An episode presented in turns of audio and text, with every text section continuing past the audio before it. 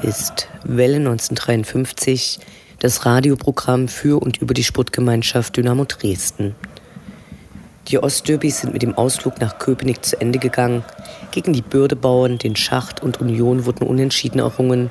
Teils fühlten sie sich wie Niederlagen an, teilweise wie ein Sieg. Apropos Sieg. Seit dem Spiel in Magdeburg nur noch Remis haben sich die Jungs dort mit der Unentschiedenkrankheit angesteckt. Die Frage ist nun, Mittelmaß oder Mittelfeld. Die beiden kommenden Spiele sind ein perfekter Gradmesser. Sandhausen und Köln, Tabellenende und Tabellenspitze werden zu bespielen sein. Der Abstand zu den Abstiegsplätzen ist ordentlich und wird zu unserer nächsten Sendung hoffentlich mindestens gleich geblieben sein. Die Kandidaten für die Präsidiumswahl stehen fest. Der Ehrenrat hat einen neuen Vorsitzenden gewählt. Im Rahmen der TV-Verhandlungen zu den TV-Verträgen, die schon öfter Thema auf den Rängen waren, wurde nun in der Versammlung der zweiten Liga eine fünfte Anstoßzeit vorgeschlagen, und zwar Samstag nach 20 Uhr. Geschäftsführer Michael Brunn äußerte hierzu nur, Zitat, wir bevorzugen fanfreundliche Anstoßzeiten und setzen uns dafür auch ein. Zitat Ende. Nach dem, was durchsickerte, ist Dynamo damit einer der wenigen Vereine, die dem nicht zustimmen wollten. Die Gespräche sind jedoch vertraulich und können als Bestandteil einer größeren Diskussion zu strukturellen Änderungen gesehen werden. Außerdem schauen wir auf die sportliche Situation der Freunde vom FSV Zwickau und dem FK Sarajevo. All dies und mehr jetzt in der 87. Ausgabe von Welle 1953. Mein Name ist Anne Vidal, sportfrei.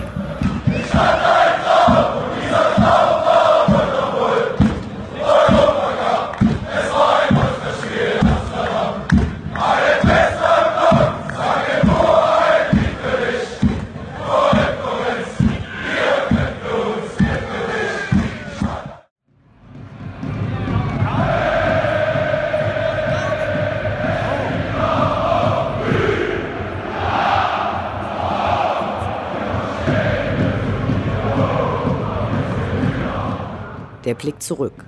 Was ist passiert? Was war großartig? Was hätte nicht geschehen dürfen? Infos zu den absolvierten Liga- und Pokalspielen.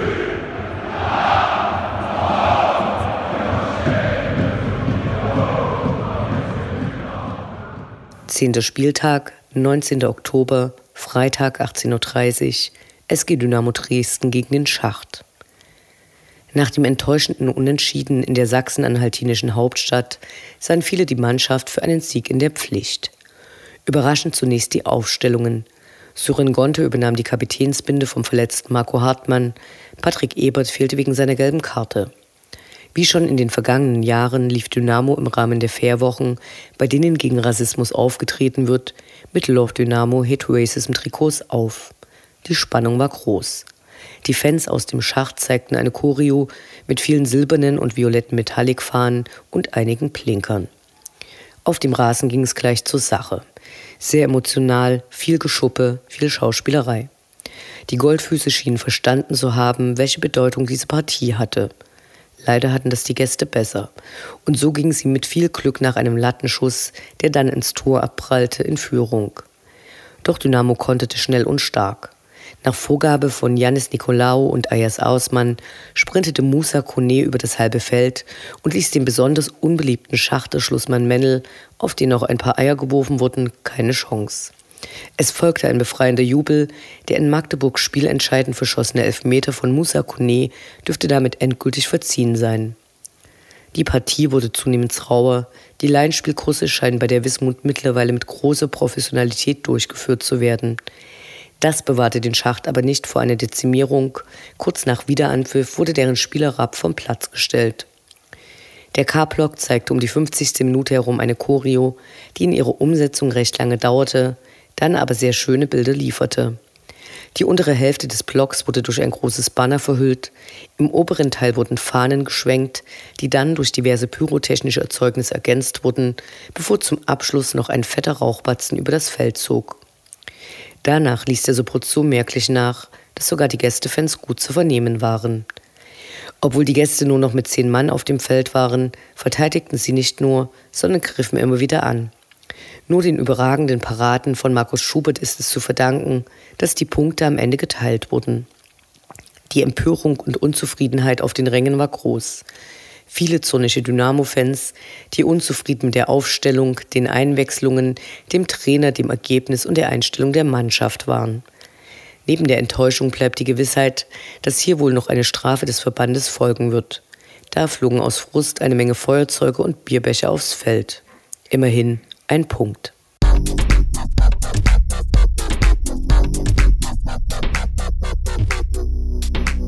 Elfter Spieltag, 28. Oktober, Sonntag 13.30 Uhr, 1. FC Union Berlin gegen die SGD.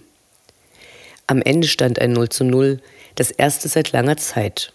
Der Punkt fühlte sich ein bisschen besser an als bei den beiden vorangegangenen Spielen, das war es dann aber auch schon. Ein eisiger Wind wehte, als sich viele der Fans mit einem Riesenaufgebot der Polizei vom Bahnhof zum Stadion an der alten Fürsterei aufmachten. Die Kontrollen verliefen problemlos, teilweise wurden stichprobenartig sogenannte Tiefenkontrollen durchgeführt, bei denen die Betroffenen in den nicht einsehbaren Kassenhäuschen ihre Jacken und Schuhe ausziehen mussten. Auf dem Spielfeld wurde engagiert zur Sache gegangen, hochkarätig war es keinesfalls. Wenig nachvollziehbar ist der gute Tabellenplatz von Union. Das Tore-Schießen ist zum Glück nicht ihre Stärke. Der Schiedsrichter entwickelt sich mit dem Fortlauf der Partie zum Hassobjekt, pfiff er doch konsequent gegen Dynamo, ahndete wenig der teilweise überharten Fouls der Berliner und zeigte dann Janis Nikolaou nach einer halben Stunde gelb-rot. Das ließ die Stimmung weiter absacken. Es war eine stellenweise ganz schwache Vorstellung auf den Gästeringen. Patrick Ebert sah wieder gelb, und führt damit die Tabelle der gelben Karten in der zweiten Liga mit sechs Stück an. Mit viel Engagement verteidigte Dynamo den einen Punkt und mit viel Glück für Dynamo und einer wieder überragenden Leistung von Markus Schubert, der zu Recht mit Sprechchören gefeiert wurde, wurden auch die unerklärlichen vier Minuten Nachspielzeit geschafft. Die Abreise gestaltete sich wegen des Straßenbahnverkehrs recht zäh und mit langen Wartezeiten, bevor die Dynamo-Fans angeführt von einem Polizeitransporter, auf dessen Dach ein großer LED-Schirm das Dynamo-Logo zeigte, zum Bahnhof und den Autos laufen konnte. Zufrieden war keiner. Verbrechen und Strafe. In dieser unbeliebtesten aller Rubriken, die hoffentlich nicht oft gesendet wird, geht es um neue Strafen, verhängt gegen die SGD.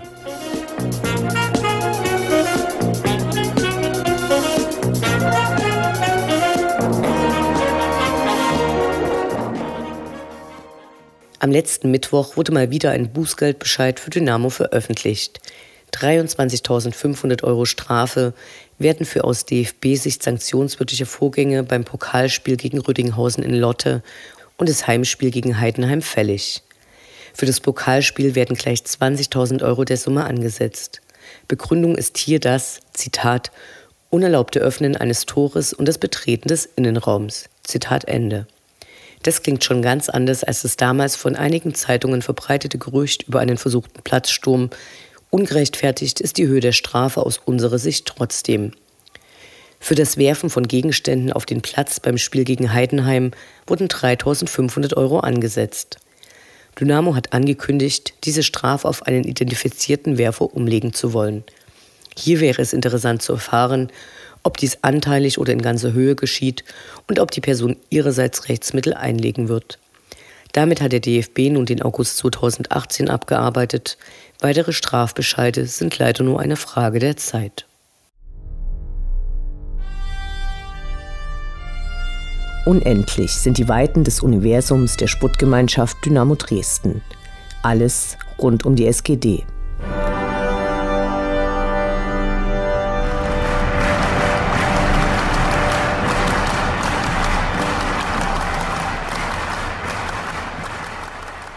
Jetzt, wo der Winter langsam vor der Tür steht, blicken wir nach Sarajevo und Zwickau. Die tabellarische Situation der beiden Vereine könnte unterschiedlicher nicht sein. Nach einer langen Siegesserie ist FK Sarajevo Tabellenführer. Sie konnten sich ein kleines Punktepolster herausspielen und wären beim nächsten Derby am kommenden Sonntag mit einem Sieg auf dem besten Weg, den Vorsprung weiter auszubauen. Bisher stehen nur zwei Niederlagen zu Buche. Vom ersten Spieltag bis zum vorigen Spieltag war der FK ungeschlagen. Leider verloren sie vergangenen Sonntag ausgerechnet beim Tabellenletzten, was den Abstand auf Platz zwei etwas verringerte. Für Zwickau stellt sich die Lage nicht so rosig dar. In der traditionell engen dritten Liga dümpeln sie knapp über den Abstiegsplätzen herum. Nach einem guten Saisonstart blieben zuletzt Erfolge Mangelware. In Cottbus wurde verloren, in den Spielen gegen Rostock und Wiesbaden reichte es leider nur zu einem Remis. Insgesamt klingt es nach Abstiegskampf. Sollte in den nächsten Spielen nicht gepunktet werden, droht gar ein Abrutschen auf die Abstiegsplätze. Im Sachsenpokal kam sie gerade gegen den FC Eilenburg mit 3 zu 0 eine Runde weiter. Hoffen wir das Beste und drücken die Daumen für die Teams der beiden befreundeten Fanszenen. Am 23. Oktober hat der Aufsichtsrat die Zulassung von fünf Dynamo-Mitgliedern für die Präsidiumswahl in der außerordentlichen Mitgliederversammlung, die am 19. Dezember um 18 Uhr im Kongresscenter stattfinden wird, verkündet.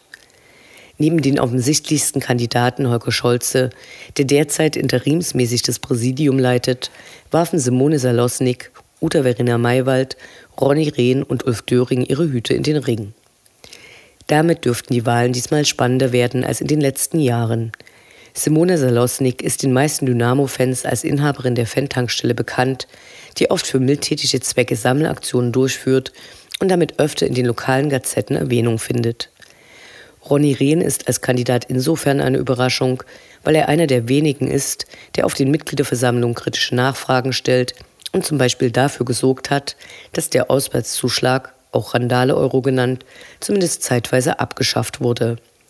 Verena Maywald ist als Mitglied des Landtages für die Linke tätig und setzt sich dort zum Beispiel mit dem geplanten Polizeiaufgabengesetz auseinander, dessen erwartete negative Auswirkungen auf Bürgerrechte Fußballfans als eine der ersten treffen dürfte. Es sind aber nur zwei Stellen zu besetzen, weil der bei der letzten Wahl angetretene und damals nur mit 104 Stimmen bedachte Michael Bürger bereits als Präsidiumsmitglied feststeht. Am 29. November findet die Vorstellung der Kandidaten im Rahmen eines Mitgliederstammtisches ab 19 Uhr im Stadion statt und wir sind gespannt, wie sich die Bewerber zu den Fragen der Fans nach ihrer Dynamo-Geschichte, Fanrechten, ihrer Haltung zum DFB und dem Catering äußern werden. Im Zuge der Rücktrittswelle in den Gremien traten auch der bis dahin amtierende Ehrenratsvorsitzende Dr. Clemens Rasel und Michael Walter zurück. Zum neuen Vorsitzenden wurde Wolfgang Lessing innerhalb des Gremiums gewählt, der schon seit 2002 Mitglied des Ehrenrates ist. Neuer Stellvertreter ist Andreas Göckeritz. Jürgen Wulff wurde als erster Nachrücker der letzten Wahlen zum Ehrenrat in diesen aufgenommen. Fast schon traditionell trugen die Goldfüße im achten Jahr in Folge anlässlich der Fairwochen Trikots mit der Aufschrift Love Dynamo Hit Racism. Diesmal wurden die ungewaschenen Oberteile von Markus Schubert, Musa Kone, Brian Hammerleinen, Sören Gonte und Erik Berghoff versteigert. Am Ende wurden 2530 Euro eingenommen. Am begehrtesten war das Trikot von Musa Kone, welches für stolze 850 Euro den Besitzer wechselte. Die Einnahmen gehen an die Dresden-Initiative Dampf, die bereits seit 2012 ehrenamtlich unter anderem Deutschkurse für Geflüchtete anbietet. Paragraph 1. Die Würde des Fans ist unantastbar. Schön wär's. Fußball als Experimentierfeld über Probleme im Spannungsfeld zwischen lebendiger Fankultur, Kommerzialisierung und staatlicher Repression.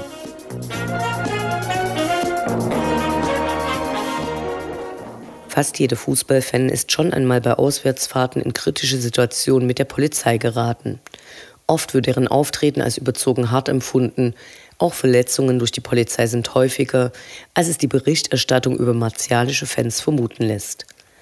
Ein kritischer Blick auf die Polizei erfolgt selten, weil viel zu oft die Pressemitteilungen der Polizei ohne weitere Nachfragen durch die Redaktionen übernommen und verbreitet werden.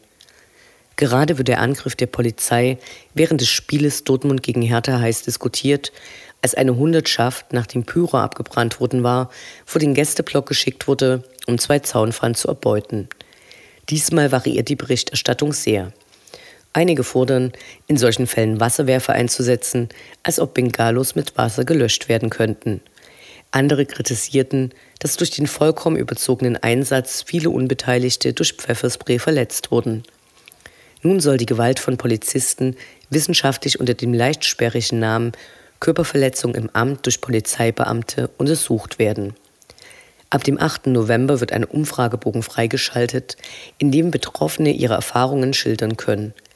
Im Kontext der Diskussionen um die Kennzeichnungspflicht, mangelnde Möglichkeiten, um gegen Polizeiausschreitungen rechtlich vorzugehen und die neuen Polizeigesetze ist diese Untersuchung eine gute Gelegenheit, eigene negative Erfahrungen zu schildern.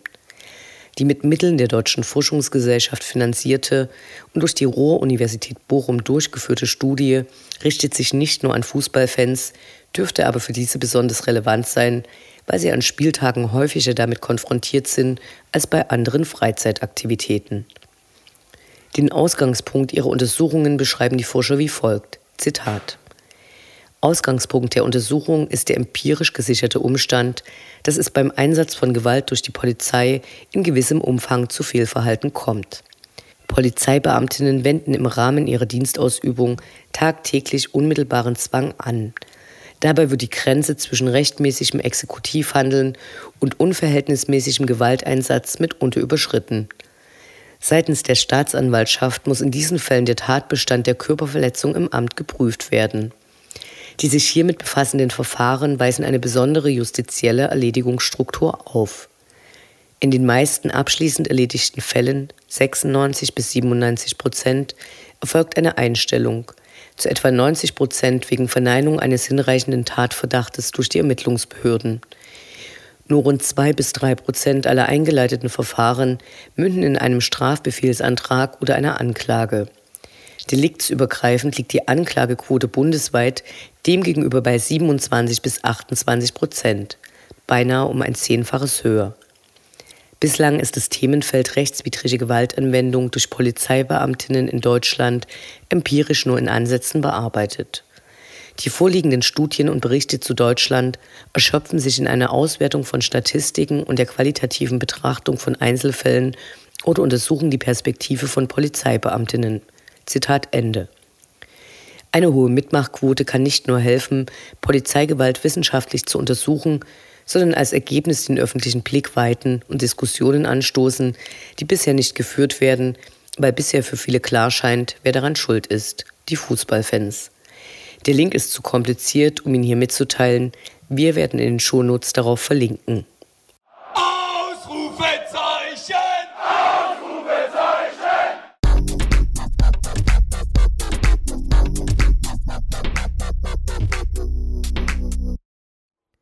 Der Blick nach vorn. Die nächsten Spiele, die nächsten Termine. Hoffnung und Zuversicht. Niederlage oder Ufter.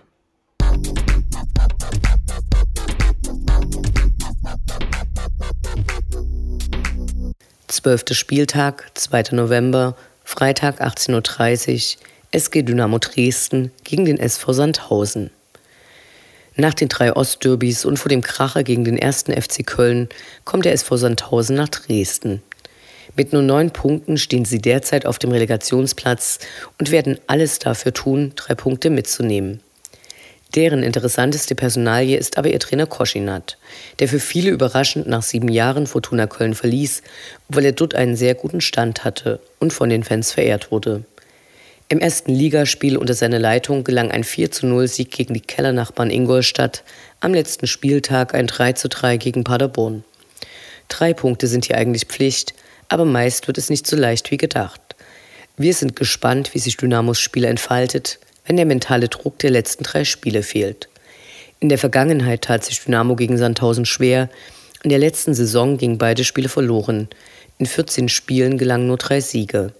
Höchste Zeit, diese Statistik zu verbessern und auch die Heimbilanz aufzupolieren, da steht Dynamo wie in der vergangenen Saison nicht gut da.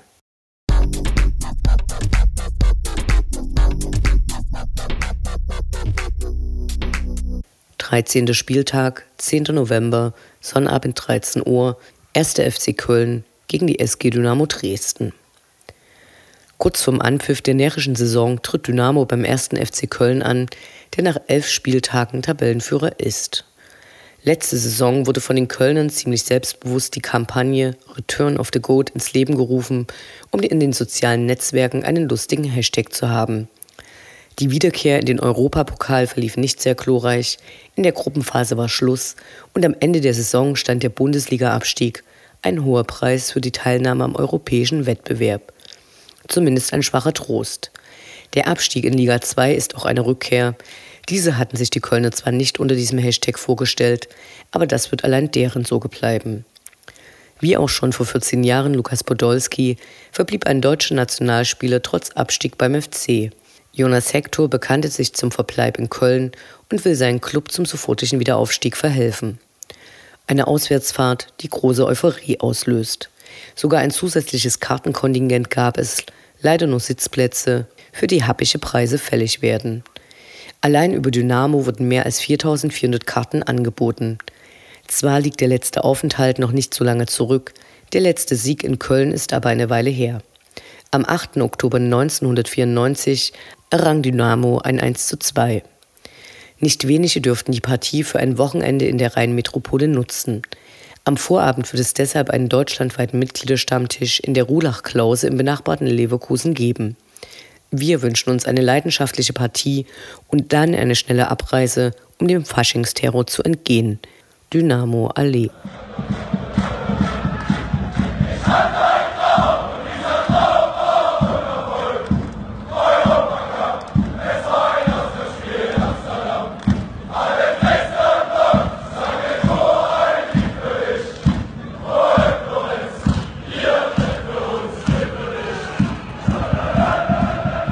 Das war Welle 1953, das Programm für und über die Sportgemeinschaft Dynamo Dresden. Eine neue Sendung über die SGD, uns, die Fans und alle Neuch und Widrigkeiten auf dem Weg zum Europapokal gibt es in zwei Wochen bei Coloradio und zum Nachhören im Internet auf welle1953.net als Podcast, den ihr selbstverständlich abonnieren könnt, um keine Sendung zu verpassen. Mein Name ist Anne Vidal. Auf Wiederhören bis zum nächsten Mal.